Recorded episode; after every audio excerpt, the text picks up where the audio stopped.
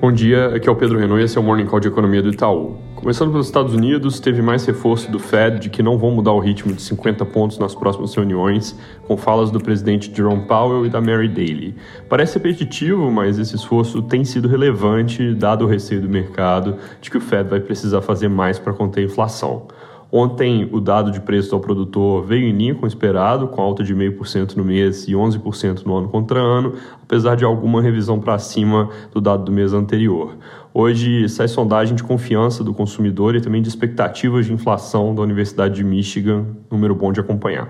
Na China, saíram dados do mercado de crédito mostrando o impacto forte do surto sobre concessões, que vieram com resultado bem pior que o esperado em abril, com recuo disseminado em todas as categorias. Devem sair no fim de semana dados fracos de atividade, mas na segunda-feira a gente espera que o Banco Central faça novos cortes de taxa de juros para adicionar estímulo à economia.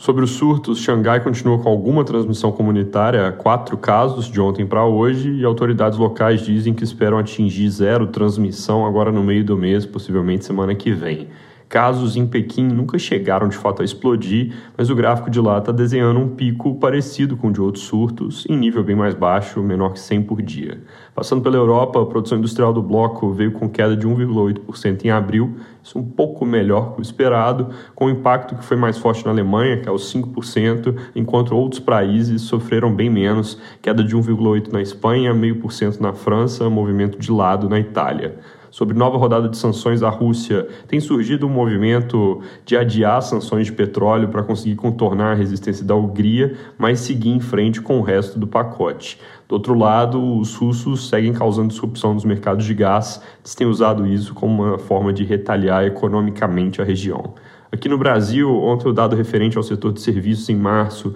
surpreendeu para cima com alta de 1,7%, enquanto o consenso de mercado era 0,8% e nossa projeção 0,5% de alta. O dado veio forte e compensa a surpresa negativa de fevereiro, com o componente de serviços prestados a famílias, que é aquele que tem peso maior para o PIB, subindo 2,4%, enquanto a nossa expectativa era 1,6%. Agora, com todos os componentes do que vai ser o PIB do primeiro trimestre, a gente estima que a economia cresceu 1,3% no início do ano, na comparação com o quarto tri do ano passado. Além da surpresa positiva com serviços, o levantamento de safra do IBGE que saiu ontem também ajudou um pouco a melhorar essa conta que vai deixando um ponto de partida forte e abre então a possibilidade de um resultado melhor no ano, acima dos 1% de crescimento acumulado que a gente tem de projeção, enxergando em termos de trajetória uma primeira metade de ano mais forte, como tem de fato sido, mas depois com desaceleração ao longo do segundo semestre, principalmente por causa do efeito dos juros mais altos. Hoje não sai nenhum dado relevante, no noticiário político tem pouca coisa concreta, mas ainda muito ruído sobre Petrobras.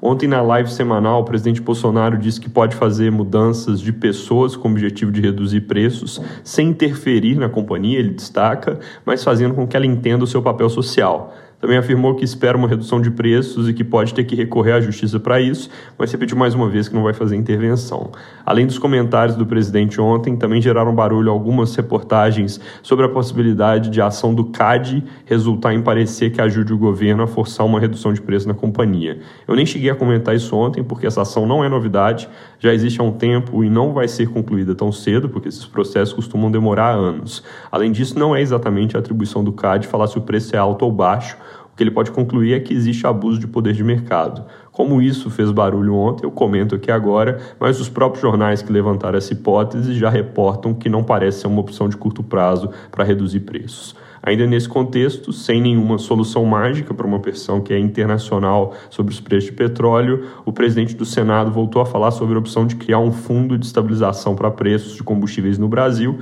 que também não é uma coisa mágica porque é super custosa e por causa disso tem bastante oposição dentro da equipe econômica. Outra fonte de ruído ontem foi a informação de que o Banco Central encaminhou para o Ministério da Economia uma proposta de reajuste de 22% para os servidores da autarquia, valor que é muito acima dos 5% prometidos para todos os servidores pelo governo e que, obviamente, geraria uma reação em cascata de pedidos de outras categorias assim que fosse implementado. Os jornais de hoje reportam que assim que foi encaminhada, a proposta causou mal-estar e a instituição voltou atrás, dizendo que a proposta tinha inconsistências que precisam ser revistas. Seguidores do Banco Central seguem em greve. É isso por hoje, bom dia e bom fim de semana.